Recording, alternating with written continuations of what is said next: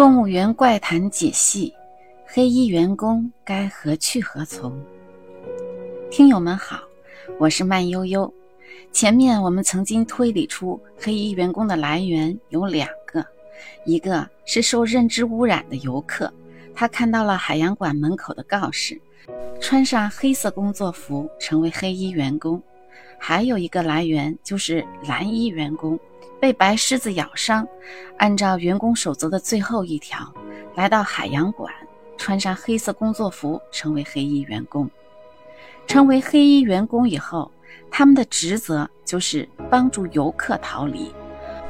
我猜测，由游客转化来的黑衣员工，由于他原本不是员工，而是游客，他一开始的目的就是自我逃离。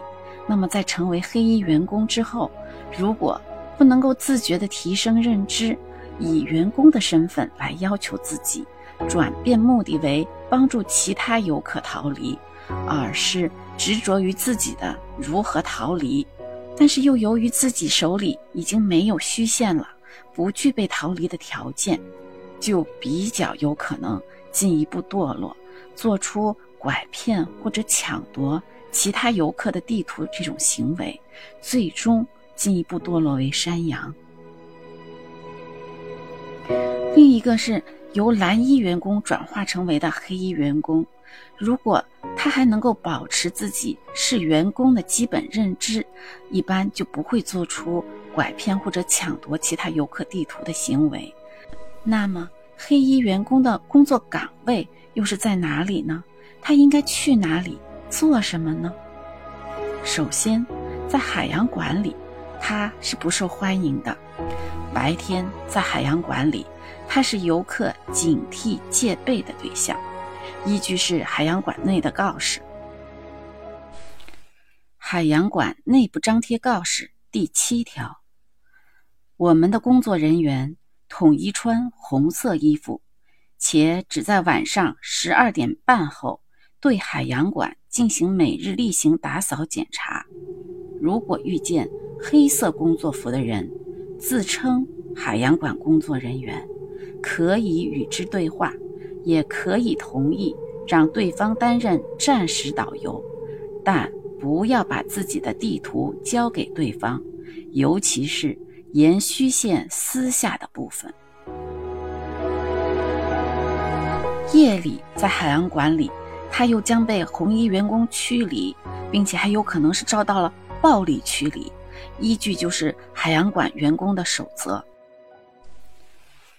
海洋馆员工守则》第九条：如果借宿的游客穿了和你相似，但是是黑色的工作服，拒绝他们留宿，用强硬手段把他们赶走。水母区的工作台放置有电击棒和麻醉枪，所以。黑衣员工正确的选择是离开海洋馆，回到动物园。但是回到动物园后，黑衣员工依然是不受游客信任的。依据是《动物园游客守则》。《动物园游客守则》第十条，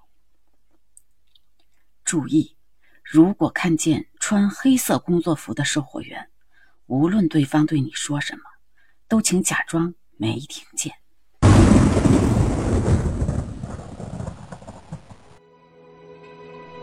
与此同时，黑衣员工也失去了蓝衣员工的信任，并且被开除出了蓝衣员工的队伍。